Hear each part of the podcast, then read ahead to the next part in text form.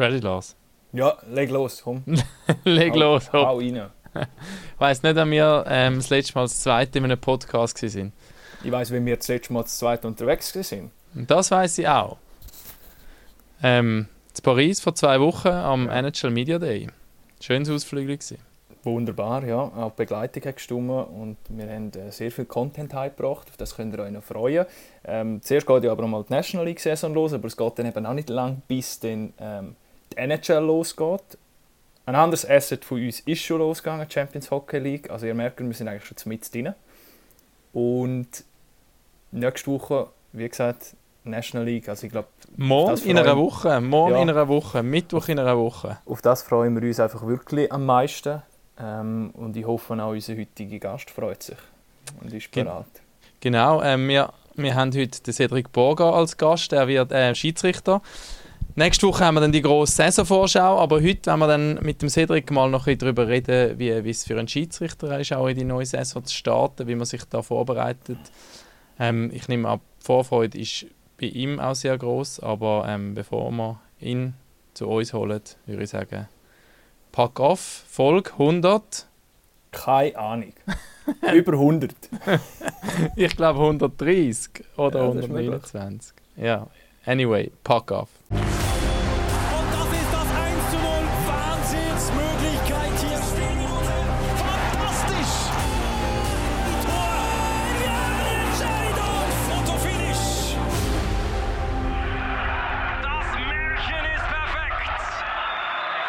Herzlich willkommen bei uns bei Pack auf Cedric Borga. Cool, bist eine Woche vor Saisonstart bei uns dabei. Ja, danke vielmals für die Einladung. Das ist einmal schwierig, bei den Spielern eine Woche vor Saisonstart die noch einzuladen, ist vielleicht schwierig. Ähm, die, sind mit dem, die sind schon voll im Tunnel, die wollen vielleicht auch nicht noch gross etwas äh, rumpläudern. Wie ist das bei den Schiedsrichtern auch schon voll im Tunnel, oder? Es geht langsam in Richtung Tunnel, ja. Also, wir haben sicher auch ähnlich grosse Vorfreude auf die Saison wie die Spieler auch. Also auch lange Vorbereitung für uns. Und äh, ja, wir, sind, wir schauen voller Vorfreude voraus auf die nächste Saison, ja. Jetzt habe ich gar nicht geschaut, was ist dein erstes Spiel diese Saison, wo du leitest? Ähm, das darf man, glaube ich, gar nicht so sagen. Ah, im das stimmt, Das darf man nicht sagen. Nein, nein, das ist sonst... Wer weiß, was da noch drin interpretiert wird oder wie sich die Spieler dann sogar noch vorbereiten auf, auf gewisse Genau, Schiedsrichter. Ich genau. weiß es nicht, was der genaue Grund ist, warum wir das nicht wissen. Aber hast jetzt du auch... We weißt es du, Cedric? Ich weiß es schon, ja. Ja. Also nein, ich meine, aber weißt du, was der genaue Grund ist?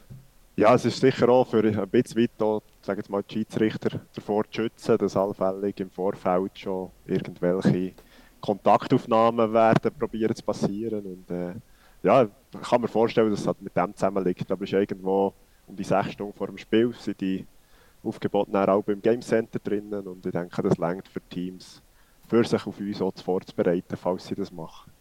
Mhm. Ich, we ich weiß es nur aus der Premier League. Ich glaube, dort sind irgendwie, das ist glaube schon ein paar Tage vorher, weiß man, wer pfeift.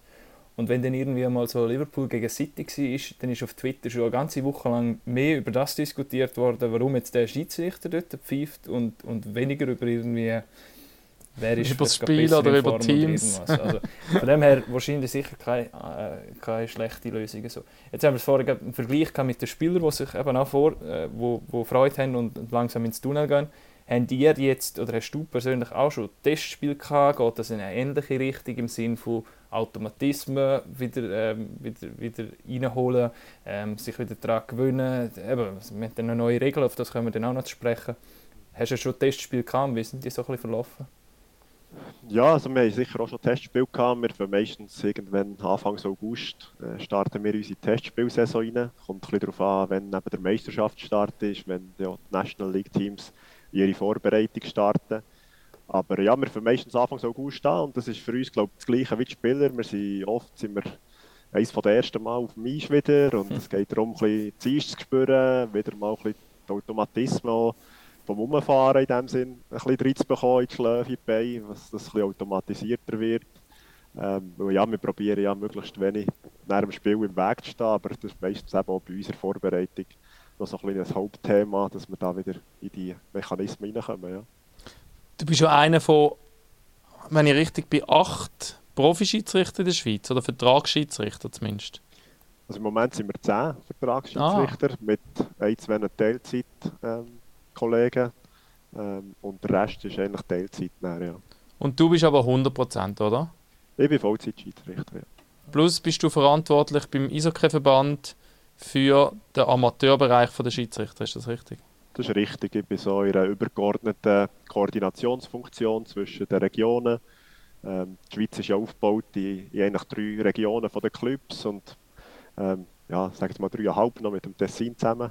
Mhm. Gehört aber zur Ostschweiz offiziell.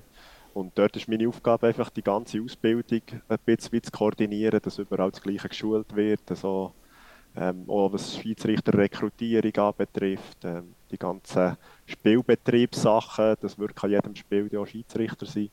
Ähm, das ist so in meiner Hauptverantwortung. Also bist du jetzt wahrscheinlich auch im Sommer so ein bisschen zweigleisig unterwegs gewesen. Zum einen so ein bisschen am Ausbilden, aber selber auch ausgebildet worden wieder auf die neue Saison. Ihr, ihr habt ja viel auch Theorie äh, Teil, wo ihr schon glaub, früher anfangen und, und gewisse Sachen ähm, zusammensitzen mit der ganzen Schiedsrichter-Crew, oder? Genau, das ist sicher so. Also wir haben, äh, den ganzen Sommer haben wir vorbereitet. Ähm, das neue Regelbuch wird jetzt auch in den unteren Ligen eingeführt. Und mhm. das war natürlich für uns ein relativ grosser Aufwand, gewesen, dass wir äh, auch genug Beispiele hatten für die Schiedsrichter, dass wir in diesen drei Sprachen, wo wir auch die Kurse anbieten, Deutsch, Französisch, Italienisch, all die Unterlagen parat hatten. Ähm, und ja, dann nebendran war natürlich noch eine Vertiefung auch von, von unserem Regelwissen, ähm, für das wir dann auch als Schiedsrichter in dem Sinn optimal die Saison starten Da bist du der richtige Mann, habe ich gesehen. Also wenn man bei dir aufs Profil geht, auf Swiss Eishockey, Sprachen, Deutsch, Französisch, Italienisch, ja. Englisch. Ja, das ist vielleicht ein bisschen übertrieben. Also ich, ich rede sicher alle vier Sprachen ein bisschen weit, ähm, aber ich würde mich jetzt nicht als fließend auch Italienisch und, und, und Französisch äh, betiteln. Aber ich kann mich glaube relativ gut verständigen in diesen zwei Sprachen. So steht so es bei mir auch im Lebenslauf drin. Also es, steht einfach, es sind Sprachen drin, aber es ist nicht noch irgendeine Levelangabe oder irgendwas. Genau. Es ist einfach so, ja, ja, man kennt es. Also. Aber genau. fließend sprechen. Passt auf, beim nächsten Arbeitgeber vom Lars, nein, wenn er sich mal bewirbt.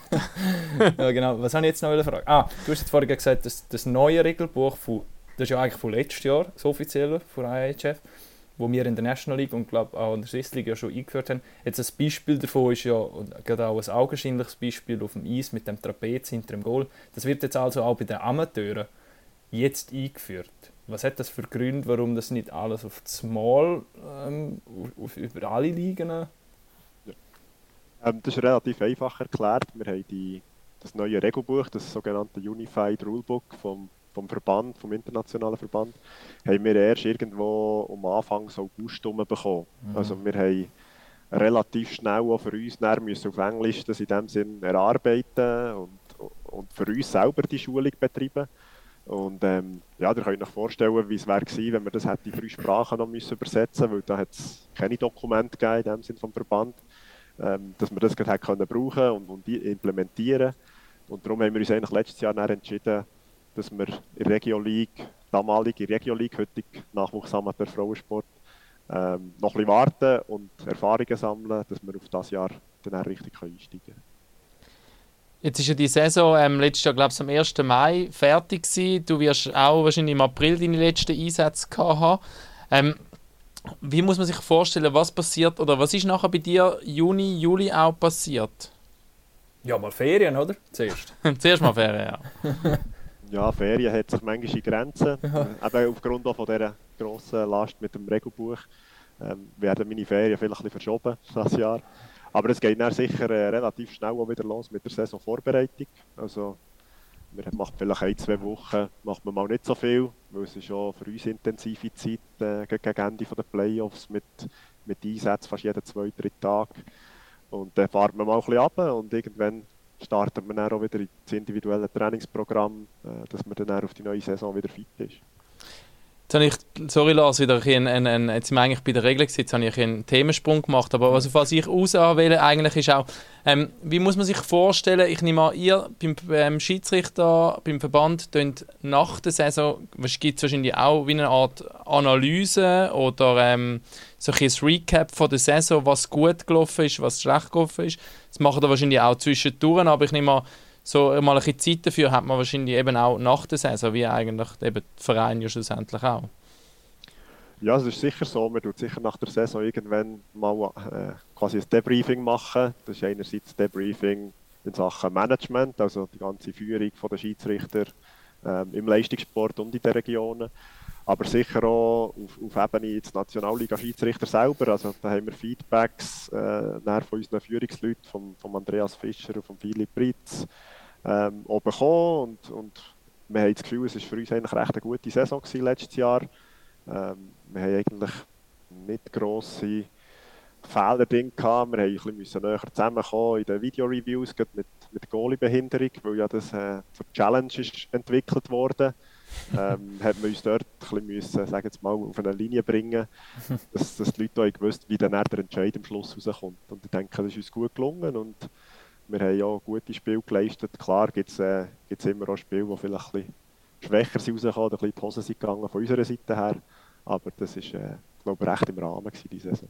Aber ein, ein, Grund, ja, warum wir die eingeladen haben, ist auch zum wieder einmal, wir machen das gerne, wir haben auch schon den Andreas Fischer bei uns zu Gast gehabt, aber einfach auch das Schiedsrichterwesen aufzuzeigen und eben auch zu zeigen, äh, den Fans, dass das auch eine Riesenarbeit dahinter ist und dass die, ähm, die Herren und teilweise hat es sogar noch Damen darunter gehabt, nicht einfach nur gerade am Match kommen, äh, die 60 Minuten pfeifen und nachher wieder heimfahren. Also ich glaube, das Debriefing, Analyse, das ist gerade etwas Zentrales eigentlich, was viele wahrscheinlich nicht wissen, dass ihr ja auch nach dem Match jeweils noch ähm, sechs Rapport selber noch schreiben, zusammensitzen mit der ganzen Schiri-Crew, die ihr dort habt. Ihr habt ja auch noch irgendwie so einen Supervisor, ist ja glaube auch noch irgendwie äh, mit dabei oder hat zumindest Kontakt zu euch und dort müsst ihr irgendwelche Debriefings abliefern. Also ich glaube, das ist etwas vom Zentralsten. Wie groß ist der Arbeitsaufwand jetzt einfach nebst dem, dass du einfach auf dem Eis bist und pfeifst, das, was halt wirklich nur der Fan sieht?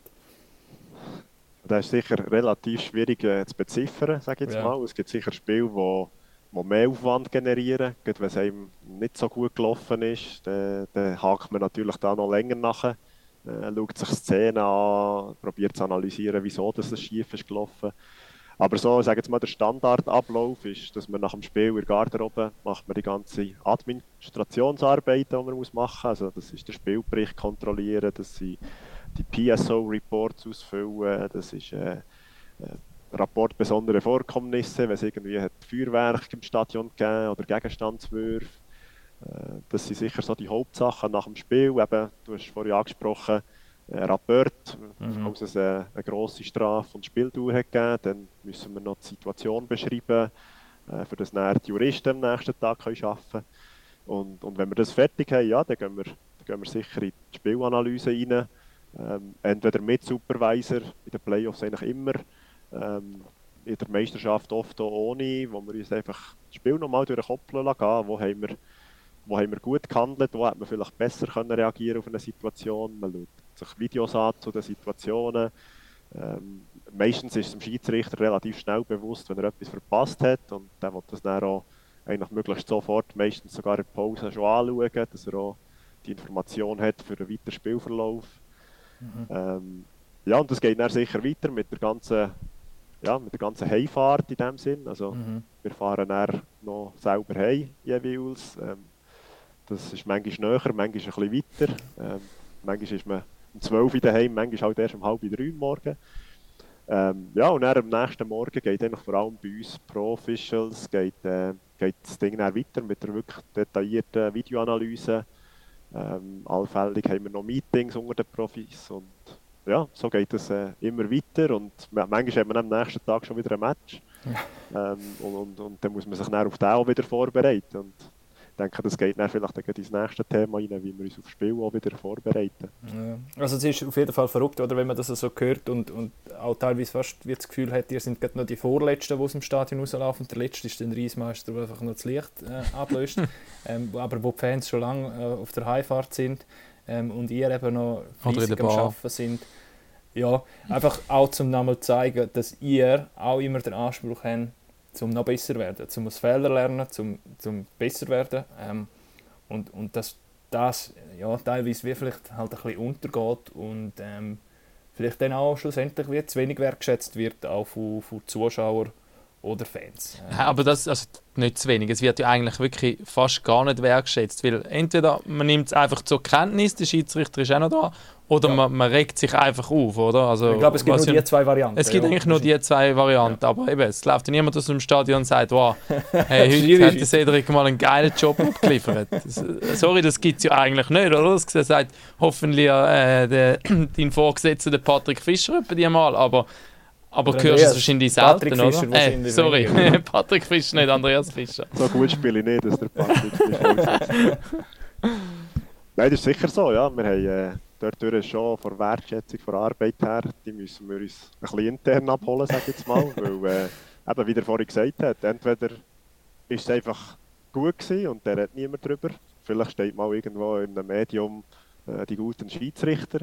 ähm, aber das ist eher auch selten. Oder dann muss man sich einfach über Szenen, ja, muss man sich erklären, wieso das jetzt so ist entschieden worden. Und das ist sicher manchmal äh, auch ein bisschen zehrend, sage jetzt mental näher, dass man dann am nächsten Tag dann wieder parat ist, für die Mhm. Leistung zu bringen, die von einem erwartet wird. Ja.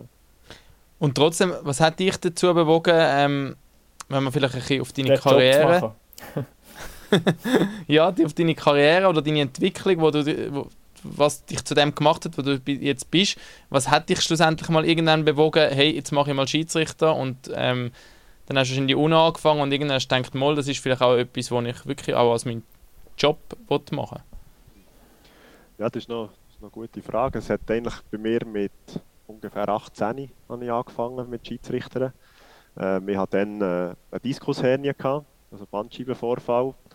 Und habe nicht gewusst, kann ich noch weiter Hockey spielen. Und ich war aber so Hockey-fanatisch schon dann. Ich habe, habe gespielt immer, nicht auf höchstem Niveau, aber äh, trotzdem eigentlich viel Einsatz gehabt.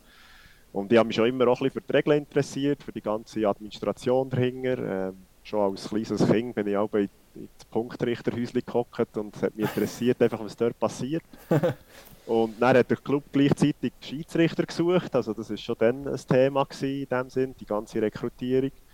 Und dann habe ich gesagt, ja, ich weiß nicht, wie lange dass ich noch spielen kann, also probiere ich doch das mal zu machen. Und äh, ja, bin dann relativ schnell reingekommen und, und das ist auch schnell vorwärts gegangen. Und das hat einen motiviert, ja, und mit den Kollegen zusammen. Es ist, äh, es ist eine ganz spezielle Gruppe, die Schiedsrichter, aber äh, es sind ja alles coole Leute und das versteht man manchmal, glaube ich, von aussen auch nicht so. Da hat man immer so ein bisschen das Gefühl, das sind auch ein bisschen die Roboter. Mhm. Aber äh, da entstehen eigentlich coole Freundschaften über die Karrieren und ja, das ist eigentlich das, was, für was dass wir es eigentlich auch immer noch machen. Neben dem, dass natürlich einfach Hockey Leidenschaft ist und dass wir da etwas können erreichen eben jetzt die National League, wo wir wahrscheinlich als Spieler nie hätten können. Jetzt in Mhm. meinem Fall sicher nicht.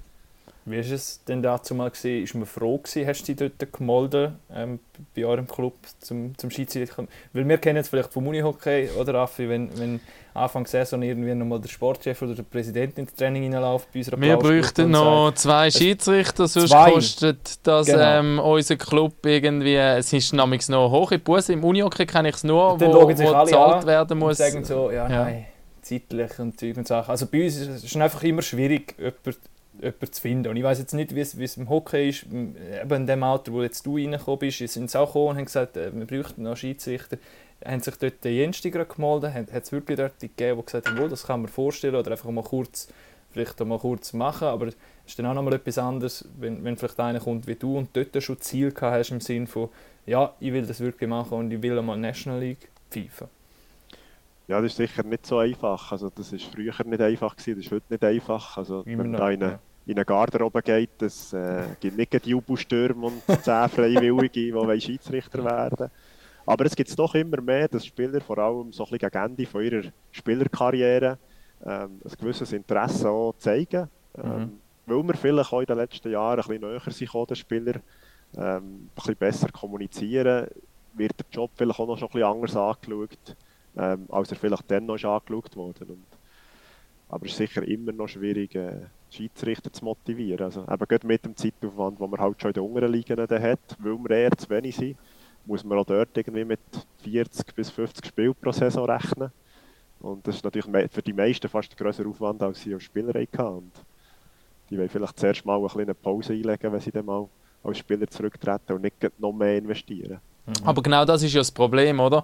Sobald dass du dich entfernst ein bisschen vom Sport und eben die Pause vielleicht mal ein Jahr, zwei einleihst und dann irgendwie merkst, ah cool, ich spiele jetzt halt auch noch Tennis und das gefällt mir jetzt halt auch noch, wenn es nur auf äh, Blauschnibb oder was auch immer ist. Ähm, sobald man sich ein bisschen von dem Vereinsleben, von dem Sportleben, von dem, oder vom Eishockey-Leben ein bisschen entfernt, ist die Gefahr einfach mega groß, habe ich das Gefühl, dass, dass du aus dem System quasi draußen bist. Und das ist ja genau die Herausforderung vom Ba- Verband, dass man eigentlich, oder als Ziel nehme ich mal an, dass man so Leute wie dich, die eben vielleicht aufgrund von Verletzung oder aufgrund von fehlender sportlicher Perspektive irgendwo kann abholen und, und für, für den Job, wo ja, wo ja viel Cooles dran hat, ähm, kann begeistern. Ja, das ist sicher etwas, was wir in den letzten zwei, drei Jahren mit Covid auch gemerkt haben. Also, gerade wo die Saisons im Amateursport sind unterbrochen waren, haben die Leute natürlich mal gesehen, wie es könnte sein, wenn man nicht jedes Wochenende unterwegs wäre. Und das hat uns jetzt dieses Jahr vor allem hat uns das schon ein bisschen auch Leute gekostet, die, die einfach haben gesagt muss ich nicht mehr machen, ist mir zu grosser Aufwand. Ähm, das ist sicher äh, ein Thema, das immer reinkommt. Und darum probieren wir auch möglichst früh immer mit den, mit den Teams so Kontakt zu haben. Und äh, dort wären wir sicher auch froh, wenn, wenn von den Clubs her, von den Coaches her relativ früh Unterstützung auch käme, ähm, wenn sie irgendeinen Spieler ja, vielleicht nicht mehr als oberste Priorität in ihrem Kader haben, wo sie vielleicht aber sehen, mal, der könnte vielleicht als Schiedsrichter, ähm, der hat vielleicht die Eigenschaften, die das braucht, ähm, dass er dort auch könnte intervenieren und vielleicht auch mal den Karriereweg im Hockey in dem Sinn frühzeitig aufzeigen, ähm, ja, dass, dass er auch im Hockey insgesamt nicht verloren geht. Weil ich glaube, das ist ja etwas, was auch immer mehr passiert, dass die Leute, die dann irgendwo drüber tritt, in, einer Aktivmannschaft nicht schaffen, dann aufhören mit Hockey. Und das ist echt schade. Ähm, auf verschiedenen Ebenen, ja, dass man die verliert. Ich würde vorschlagen, wir kommen dann mal zurück zu der Aktualität und ähm, schauen mal, was sich bezüglich Regeln in der neuen Saison für euch, aber natürlich auch für die Fans und für die Spieler ändert. Ähm, kannst du die wichtigsten Punkte oder Lars? Ja, ich bin genau der Experte, genau. Nein, das ist glaube das Schlechteste, wo ich bin mit den Regeln, weil es Ich kann auch nicht wieder dich lancieren. Nein, nein, ich weiss. aber, aber ich sage jetzt vielleicht noch schnell zu meiner Verteidigung, falls ich nachher irgendeine dumme Frage stelle oder die Antwort dann auch nicht weiss, wenn, wenn, wenn wir von irgendeinem Thema haben. Ich habe immer sehr Mühe mit den Regeln. Ähm, respektive, ich habe sehr viel Mühe damit, dass irgendwie fast jährlich wieder irgendein Update kommt und wieder dort irgendwo geschraubt worden ist. Ich meine, es gibt ähm, vom IIHF äh, ein Regelbuch, das glaube alle vier oder fünf Jahre nochmal überarbeitet wird. Nur schon das ist eigentlich ähm, sehr viel. Und, und wenn dann ständig wieder irgendetwas dazukommt ähm, und du eigentlich Saison für Saison wieder auf das vorbereiten musst, ah, jetzt ist ja das noch jetzt ist noch das noch. Und es wird ja immer mehr, es werden immer mehr Regeln oder immer mehr Möglichkeiten von gewissen Regeln, wie man sie auslegen kann. Ähm, das finde ich sehr mühsam und ich habe höchsten Respekt vor, vor euch, die das ähm, Jahr für Jahr ähm, ja, wieder eintrichtern müssen und, und, und lernen müssen und dann ab Spiel 1 einfach umsetzen müssen. Weil ihr müsst es nachher verstehen, wir können alle noch ähm, dann einmal nachschauen oder vielleicht ähm, jetzt bei uns im Studio mal noch schnell das Regelbüchlein nochmal für nehmen und nochmal reinlesen. Das könnt ihr dann nicht. Also von dem her höchsten Respekt und ähm, ja, es gibt wieder neue Regeln auf die Saison, obwohl es ja letzte Saison eigentlich äh, sehr viele neue Regeln gegeben hat, wegen dem neuen Regelbuch gibt es jetzt wieder ein Update. Dort habe ich dann zwei, drei Fragen, warum jetzt wieder ein Update, warum dort wieder anpasst, warum kann man das nicht auf einen Schlag alles anpassen. Ähm, aber ja, jetzt habe ich keine Frage gestellt, einfach nur schnell gesagt, was ich sage. Hey, schön, Lars, hast du deine Gefühle äh, uns offenbart? Jetzt kannst du wieder übernehmen, Raffi, und die erste Frage stellen. Nein, ich wollte jetzt eigentlich fragen, ob er uns oder vor allem unseren Zuhörer auch, aber eben auch dir und mir, Lars, ähm, äh, äh, eine grobe Übersicht kann geben, was wechselt ab nächsten Mittwoch, wenn der erste Pack-Drop ist. Ja, das kann ich probieren, ja. Also es gibt dieses Jahr nicht so viele Änderungen Mhm. jetzt, äh, auf Stufe National League, wie es vielleicht jetzt tönt hat.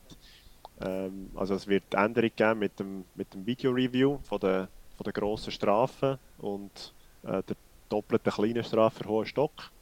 Das ist sicher eine von der ja, jetzt Hauptänderungen, die uns betrifft. Also dass wir das Video-Review müssen machen, wenn wir eine grosse Strafe ausgesprochen haben. Ähm, und dann entsprechend die Strafe entweder bestätigen oder äh, minimieren. je nachdem, wie das Resultat auf dem Video aussieht. Das ist sicher für uns der Hauptpunkt, wo wir auch eben genau nach, wie, wie du vorhin gesagt hast, ähm, auch in der Vorbereitung natürlich für uns müssen die, die Prozesse definieren, wie wir das machen wollen, wie gehen wir vor in diesem Video-Review, was haben wir für Möglichkeiten, ähm, wie kommen wir auf einen Standard, dass wir auch als Team, als Schiedsrichterteam nicht nach drei Runden völlig schlecht dastehen, weil jeder irgendetwas anderes entscheidet. Und das ist so ein bisschen der Hauptpunkt, ähm, den wir müssen beachten dem. Und was es als zweites geht, das ist ein Strafhaken, ist äh, angepasst worden, wo wir nicht mehr fünf Minuten ohne Spiel durchgeben sondern nur noch fünf Minuten mit. Aber eben grundsätzlich für diese Saison eher wenige Änderungen im Vergleich zu dem, was wir sicher letztes Jahr auch gesehen haben. Okay. Warum wird denn jetzt so etwas angepasst, beispielsweise das wegen dem Haken? Was, was, äh, das heisst, das hätte ich auch nicht. Da kommt einfach ein und sagt, Ja, hey, ja. jetzt. Hat es einfach Erfahrungen gegeben? Nein, aber man noch interessant. Ja, wird, wird Okay. das euch erklärt? Also erklärt wird es nicht immer. Es, ist, Ja. äh, es gibt immer die, an der WM gibt es die IHF-Kongresse, wo eigentlich alle Nationen können, können Anträge für Regeländerungen stellen ähm, Die bekommen wir grundsätzlich nicht mit. Ausser Mhm. sie sind vielleicht von unserem Verband oder das irgendwie von uns auch hergetragen worden. Aber in der Regel bekommen wir die nicht mit. Und dann wird in diesem Kongress über die Änderung oder den Änderungsantrag diskutiert. Und, und je nach Ergebnis kommt es entweder ins Regelbuch oder nicht. Und jetzt mit Haken kann ich mir vorstellen, äh, es hat auch in in meiner Karriere habe ich auch noch nicht Menge 5 plus Spieldauer mit Haken gegeben oder, Mhm. oder 5er. Und wahrscheinlich haben sie echt gedacht, wenn es etwas ist, was wirklich rücksichtslos ist, also kurz vor der Bande ein Haken, der wirklich nicht gefährlich rauskommt, Mhm. dass das eigentlich immer sollte eine Spieldauer sein Und sonst ist es nicht so tragisch, dass man überhaupt auf 5 muss und, und kann sie entsprechend mit einer 2er bestrafen. Aber es ist Also, dort habe ich das Gefühl, das ist der Hintergrund. Und, Ja.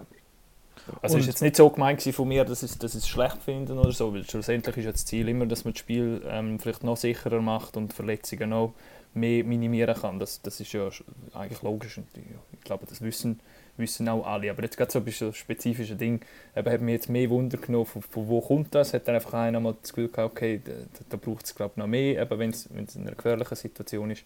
Ähm, das sind sind so ein bisschen die Sachen. Und wie ist das gewesen mit dem Video-Review? Also bei, bei grossen Strafen, du gibst eine grosse Strafe, kannst kannst du nachschauen, musst du nachschauen oder kannst du nachschauen? bei der grossen Strafe müssen wir nachschauen. Ja. Musst du nachschauen, okay. Und dann kannst du auch noch jetzt beispielsweise ein Spiel aussprechen, wenn du das Gefühl hast, ah, das ist noch viel extremer, als was ich gemeint habe. Genau, also eigentlich der Grundentscheid auf mich ist, ist bei diesen Sachen immer eigentlich ein Fünfer mindestens. Ähm, aber die Strafmasse ist natürlich bei diesen Regeln ist automatisch 5 plus Spieldauer. Ja, Ähm, aber weil wir auch nicht in dem Sinn das Vergehen ähm, anzeigen vorher, äh, haben wir eigentlich die Möglichkeit, das entsprechende Vergehen mit dem Strafmaß zu wählen im Video-Review. Das haben wir jetzt schon bei der U20 WM, ist das glaube ich schon angewendet worden, gell? Genau. Ähm, Champions Hockey League, glaube ich auch. oder? Champions Hockey League, glaube ich auch, genau. Ja. Ähm, und was sind jetzt deine ersten Gedanken gewesen, wo du jetzt gerade jetzt die zwei Regeln zum Beispiel ähm, oder die zwei Anpassungen gehört hast? Ich denke, es gibt Sachen, da denkst du, oh nein, und wahrscheinlich gibt es aber auch Sachen, ah ja, mal, macht voll Sinn, voll gut für mich. Ja, also das mit dem Video-Review, das hat man ja schon ein bisschen, sag jetzt mal, gesehen kommen, weil im Mhm. Regelbuch ist das schon vorgesehen letztes Jahr. Ähm, dann haben aber die, die Verantwortlichen von der Liga gesagt, das wollen wir noch nicht anwenden. Ähm, sicher auch mit dem Hintergrund, wo man immer diskutiert hat, wegen dem War Room, äh, Situation Room, was auch immer. Ähm, und- und jetzt hat man das wollen, dass das eingeführt wird, so seitens von der GM, respektive von den Clubs. Und äh, wir setzen jetzt das um und Video-Review ist ja für uns eigentlich immer schon gewesen, man hat einfach eine zweite Chance für einen Call definitiv richtig zu machen. Das ist das gleiche mit der Offside-Challenge, Mhm. das ist das gleiche mit einem Goal, mit Goalie-Behinderung. Wir sehen das in der Regel eigentlich als Hilfe. Klar, es ist eine Challenge, dass wir dort Standard haben, aber grundsätzlich ist es eine Hilfe, dass wir nicht im Spiel innen, ähm, einen spielentscheidenden Fehler machen, wo wir mit dem dann können verhindern Was ja oft bei der Diskussion um War Room oder nicht, Video Room, wie man es immer nennen ähm, zu, zu dem quasi ins Feld geführt wird, ist ja oft ja, jetzt müssen die Schiedsrichter noch dort raus in die Box, haben schon 55 Minuten auf dem Eis rumgefahren, schwitzen, dann tropfen das Zeugs auf das Tablet runter und hinten dran ist noch eine Horde betrunkener Fans, die Bierbecher aufs Häuschen rühren, blöd jetzt überspitzt gesagt, und reinschreit. Wie ist die Situation für dich, wenn du ähm, was auch immer musst du anschauen in, in das ähm, Zeitnehmerhäuschen. Äh, ist das so oder ist, ist das ein Argument aus deiner Sicht oder sagst du, hey nein, ist im Fall eigentlich voll okay und Also es ist sicher, sicher ein Argument, dass der Druck in dem Sinn nicht kleiner wird, wenn man zum Video geht. Also man hat zwar die Chance für einen zweiten Entscheid, aber im Video erwartet man dann definitiv den richtigen Entscheid Mhm. und dort darf man nicht fehlen quasi als Schiedsrichter. Also von dem her, der Druck wird dort auch ein bisschen grösser. Es ist der ganze Zeitfaktor, oder? Man hat immer von, die Videoreviews gehen alle viel zu lang, es gibt viel zu viel. Und dann will man eigentlich irgendwo durch in einer gewissen Zeit den Entscheid auch haben. Und wenn man dann merkt, dass irgendwie, äh, entweder weil es wirklich knapp ist oder weil es vielleicht technische Probleme gibt, man findet vielleicht Szenen nicht und so weiter, das sind alles Druckfaktoren, die wo, wo der Entscheid dann vielleicht am Schluss können beeinflussen können. Und ich denke, das ist eigentlich das Hauptargument für einen Warroom, dass der Druck quasi von uns, von Misch, in eine Zentrale hineingeht, wo, wo eigentlich das relativ neutral kann anschauen kann, wo sich die Zeit kann nehmen kann, die sie wollen, ähm, für den Entscheid zu treffen und, und einen gewissen Standard herbringt über die verschiedenen Spielorte, äh, zum Beispiel am gleichen Abend, dass man nicht irgendwo einen Entscheid hat, wo da ist eine Goalie-Behinderung und im anderen Stadion ist es plötzlich keine mehr. Und ich denke, das sind so ein bisschen die zwei Hauptfaktoren, wieso das, das ein Vorteil wäre.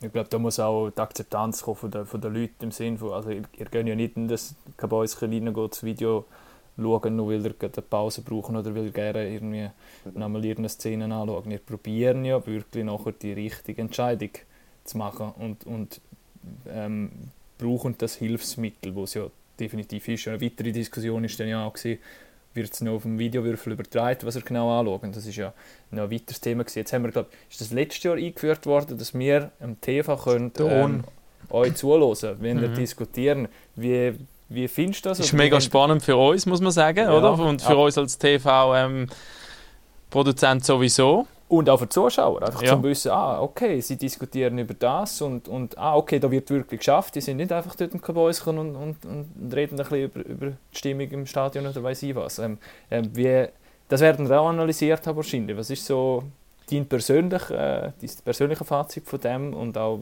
was ihr im Verband so diskutiert habt? Also sicher, wir haben ja das letzte Jahr bei, äh, bei der Goalie-Behinderung oder eigentlich bei allen Coaches Challenges haben wir das, äh, haben wir das eingeführt. Wir sind da, ähm, das kann ich glaube auch sagen, ein bisschen vor vollendete Tatsachen gestellt Ja. worden, dass das jetzt so ist. Und, äh, wir waren schon am Anfang ein bisschen skeptisch, gewesen, weil eben das bringt in dem Sinne auch nochmal wieder einen Druck mehr. Man muss sich, also nicht, dass man sonst ein Seich redet, aber man Ja, muss ja. sich vielleicht noch ein bisschen mehr überlegen, ja, wie sage ich jetzt das, dass es nicht falsch überkommt. Und ja, das kann einfach alles oder, äh, der Entscheid in dem Sinn beeinflussen. Und ich glaube, jetzt in Sachen Goalie-Behinderung hat es uns letztes Jahr am Anfang geholfen, dass sie auch haben gemerkt über was diskutieren wir und, und haben vielleicht dort ein bisschen helfen die, die Regeln ein bisschen strikter oder, oder ein bisschen enger zu machen, dass es weniger Grauzonen gibt. Ähm, und ich glaube, es war auch für die Leute, dass, dass sie haben okay, das sind jetzt die Hauptfaktoren, wieso ist das Goal nicht. Ich glaube, dort hat es relativ gut äh, Verständnis geschafft. Mhm. Ist aber natürlich beim Goal jetzt in dem Sinne einfacher, weil dort gibt es mehr oder weniger schwarz-weiß Regeln. Ist der Böck über die Linie, äh, ist der Spieler im Torraum, wo ist der Kontakt und so weiter. Ähm, ist relativ schwarz-weiß, ja. Ja, ich meine, sorry, die, die Goalie-Behinderungsregel, die ist einfach ist wahrscheinlich für dich die undankbarste Regel, oder? Oder? Ja, es ist halt einfach extrem viel Judgment dabei. Äh, vom Ja. Schiedsrichter, äh, wer ist jetzt verantwortlich? Ähm, hat jetzt der Verteidiger genug gestoßen, dass der Stürmer nicht mehr schuld ist oder nicht? Äh, Eben, und das, das wirkt selbst in der Replay nochmal anders als im Live-Bild, oder? Es sind Genau. alles Faktoren. Ja, und teilweise hat man halt auf dem Eis, man hat es zwar gesehen, aber man hat vielleicht irgendwo das Detail verpasst und, und das sieht man auch im Video, für das ist sicher äh, top. Ähm, aber die ganze Energie, die drin war, vielleicht äh, ja, die ganze Kraft da zwischen den Spielern, erkennt man oft im, im Replay auch nicht mehr richtig. Oder? Also, das Gefühl auf dem Eis ist sicher auch noch wichtig, ähm, für dann im Review die Entscheidung zu treffen. Und Hast du jetzt letzte Saison bei dir irgendwie etwas, wo, wo du gemerkt hast, okay, das habe ich jetzt voll verhauen? Ähm, und wie sehr beschäftigt dich das nachher noch? Ähm, jetzt gerade mit Heimfahren oder so, oder vielleicht ein paar Tage später auch? Oder wie machst du es, dass du das gerade wieder vergisst? Und bei den Spielern sagt man ja auch, ähm, gerade wieder vergessen und das nächste Match denken. Wie, wie gehst du mit so Sachen um? Also was sicher wichtig ist, ist, dass man während dem Spiel probiert es einfach zuerst mal auf die Seite zu legen. Dass man Mhm. nicht zu lange an einer Situation rumstudiert, ähm, weil, ja, eben, das, ich glaube, das, das ist schon nicht vielen bewusst, aber wir wissen haargenau, eine halbe Sekunde nach einem Non-Call oder nach einem Call, hm, ist vielleicht nicht der Beste gewesen. Also, würde jetzt Mhm. wahrscheinlich vielleicht zurücknehmen, wenn ich könnte. Und nachher noch kompensieren, weißt du, so die... Genau, also das ist sicher ein Thema, dass du das eben eher nicht machst, oder? Ja, Dass genau. nicht, nicht über das fast anfangen nachdenken und, und, sondern einfach, ja, wenn es der Strafe ist im nächsten Mal, dann ist es halt eine Strafe, auch wenn Ja. du vielleicht vorher eine zu viel hast gegeben. Und das ist dann sicher wichtig, im Spiel es auf die Seite zu legen. Und nach dem Match, ja, kommt ein bisschen darauf an, halt, wie gross das es war. Ich meine, wenn, wenn, bei einem Spiel, das 6-0 ist, äh, das eine Goal vielleicht hast du aberkannt für die Mannschaft, die eh gewonnen hat, ist vielleicht weniger schlimm, als wenn du ein 2-2 Spiel hast gehabt in der letzten Minute der Review, Mhm. äh, wo vielleicht nicht 100% gut war. Mhm. Und das, das äh, tut dann eigentlich schon ein bisschen mit dem arbeiten, am nächsten Tag auch. Und man probiert sich erklären, wieso habe ich jetzt dort in diesem Video den Entscheid so getroffen, was muss ich machen, damit es das nächste Mal anders wird. Ähm, ja, das ist schon ein eine mentale Aufgabe, die wir auch müssen für uns selber irgendwo ein bisschen verschaffen müssen. Ja. Ist dann auch noch ein Unterschied, oder es ist dann ein Playoff-Final ähm, in Zug, wo die Scheibe kurz vor Schluss irgendwo im Netz oben landet, aber niemand sieht das wirklich richtig und äh, es geht weiter und Zürich schießt den Goal und gewinnt den Match und erst nachher, ähm, wo man ein bisschen genauer heranschauen können, einen Tag später auch mit den TV-Bildern dann sieht, oh, die Scheibe ist draussen gewesen und das ist dann schon einmal etwas, ja, das beschäftigt dann vielleicht schon gerade noch mal ein bisschen, ein bisschen Ja. anders. Das stimmt. Ich meine, so da ist der Fokus glücklicherweise mehr fast auf dem Trainer gewesen, als auf den Ja, Schiedsrichter. Warum dass sie ähm, das falsche Challenge haben. Ah ja, stimmt, das war ja im gleichen Match noch. Gewesen, ja. Oh, Natürlich, das war natürlich für uns schon ein, bisschen ein, Gewinn, gewesen, dass die Ja. Coaches Challenge eigentlich auf, auf, auf die Seite von der Mannschaft ist gegangen Mhm. ähm, hat uns erstens hat uns weniger Videoreviews beschert quasi. Sonst haben wir ja fast jedes teilweise gefühlt müssen schauen, Mhm. ähm, weil irgendein Zweifel da war. Und jetzt hat man wirklich Verantwortung an die Mannschaften gegeben. Ist es genug, ist es klar, um den Entscheid umzustoßen. Und ich glaube, die Entwicklung ist für uns selber eigentlich auch nicht so schlecht gewesen. Ähm, dass dort auch die Clubs ein bisschen Verantwortung genommen worden. Und wie erlebst du sonst so ein bisschen, ähm, eben, das äh, Swiss Ice Hockey hat die äh, Kampagne, glaube ich, so ein paar Jahre lanciert, No Refs, No Games, ähm, für Akzeptanz von Schiedsrichtern. Ähm, logischerweise äh, auf Social Media ist der Umgangston wahrscheinlich, der ist rau und der wird wahrscheinlich nicht ra weniger rau werden in den nächsten Jahren, solange es die Plattformen gibt. Ähm, erstens, bist du dort präsent oder liest, kommst du so Sachen mit über, vielleicht als erste Frage? Ja, ich denke, man kommt teilweise die Sachen halt schon mit, gerade wenn es, äh, sag jetzt mal so in den Hauptmedien, gerade, äh, MySports oder Zeitung, äh, Online-Sachen, wegen noch Push kommt, wo der Schiedsrichter schon erwähnt wird. Mhm. Das bekommt man natürlich mit und ja, manchmal ist das Interesse schon da, man liest es ein bisschen durch die Kommentarspalte, aber ich sage jetzt mal, gerade wenn es in die entscheidende Phase geht, vor Meisterschaft oder eben Playoffs, dann probiert man das so gut wie möglich äh, auszuschalten und sonst macht man sich nur noch mehr in dem Sinn selber kaputt. Mhm. Und die Anschlussfrage, wie hat sich der Umgangston außerhalb in der realen Welt ähm, verändert? Oder merkst du da etwas? Oder wirst du, wirst du teilweise, keine Ahnung, wenn du aus einer Arena kommst, einmal noch blöd anlassen? Oder ähm, Ja, ist eigentlich noch interessant. Also, klar, die Fans während dem Spiel sind die Emotionen relativ hoch und da wird man auch mal Mhm.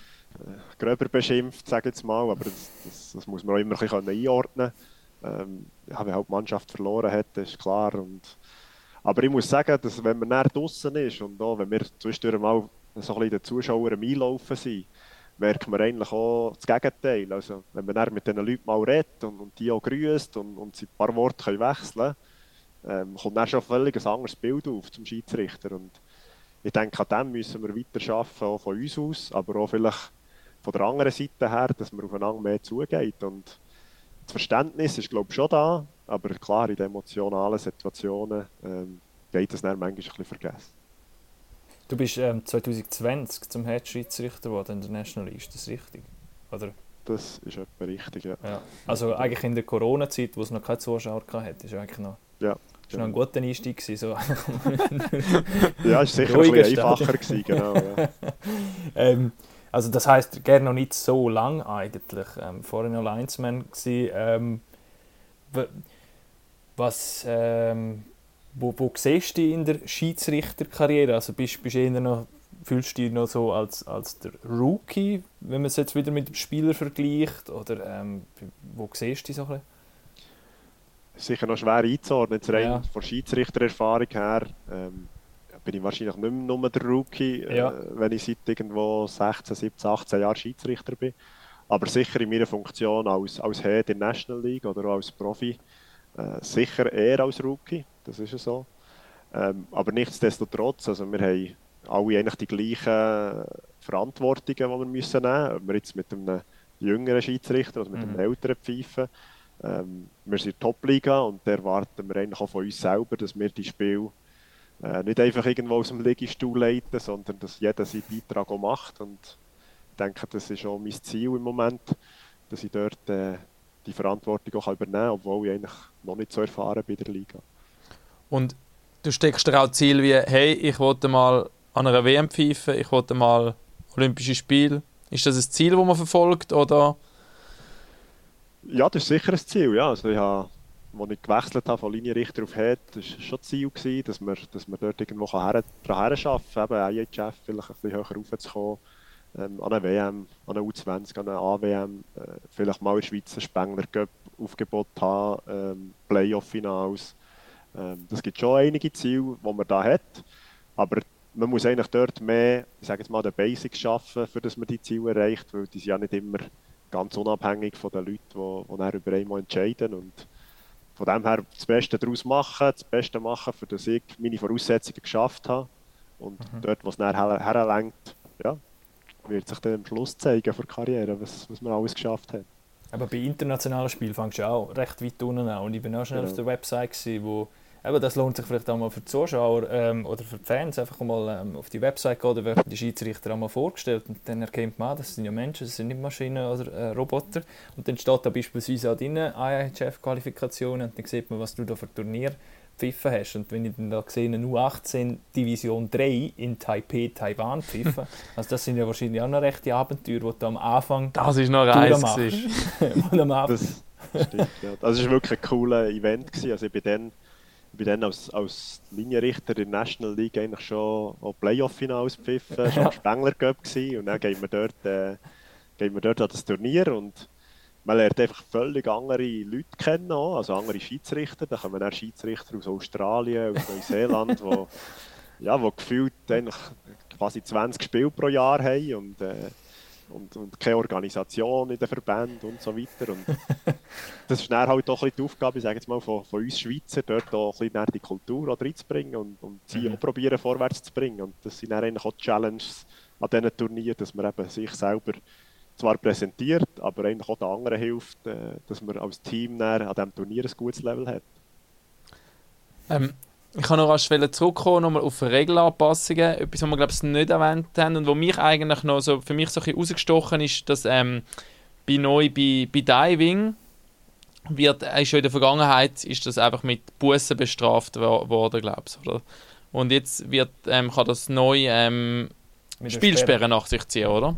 Gut, das hat aber der Schiedsrichter eigentlich wenig Einfluss. Oder? Hat sich wenig. Einfluss, aber finde ich für den Fan noch interessant irgendwie, weil es, es hat natürlich auf, sein, auf dein Team schon einen Einfluss. Und ich, ich weiß nicht, ob das stimmt, ich kann jetzt auch nicht die Zahlen belegen. Vorletztes Jahr habe ich gefunden, haben wir extrem viele Divings gehabt und letztes Jahr ist es mir jetzt nicht mehr so extrem aufgefallen. Ist das etwas, wo ihr analysiert auch und seht, ah ja, letztes Jahr haben wir ähm, Vor allem im 40 Zug sehr viel. vi- Aha, 40 ja. Bestrafungen wegen, wegen, wegen, wegen Schwalben gegeben und äh, vorletztes Jahr sind es noch 50 gewesen.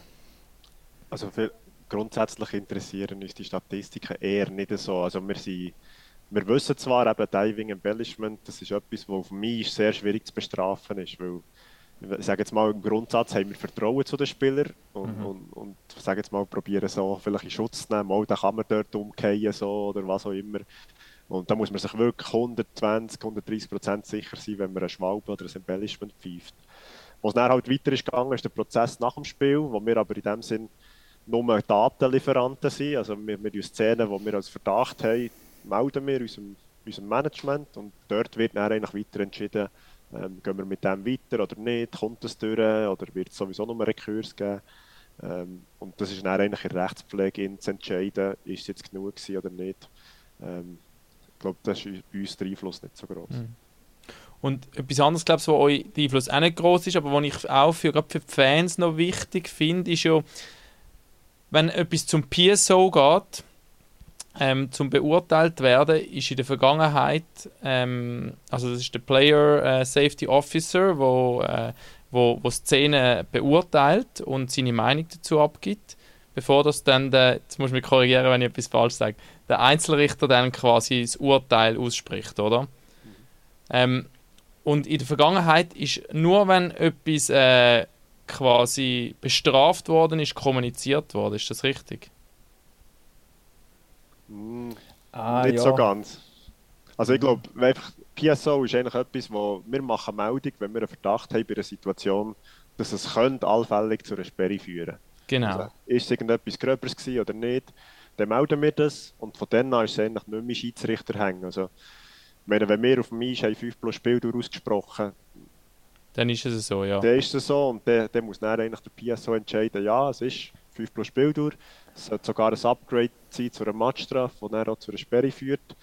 Ähm, oder es gibt sogar äh, mehrere Sperren. Und in diesem Prozess sind wir dann eigentlich nicht mehr dabei. Ähm, das soll ja so sein, in dem Sinn so ein die Analogie Polizist, Gericht äh, und dann die Rekurskommission oder was auch immer.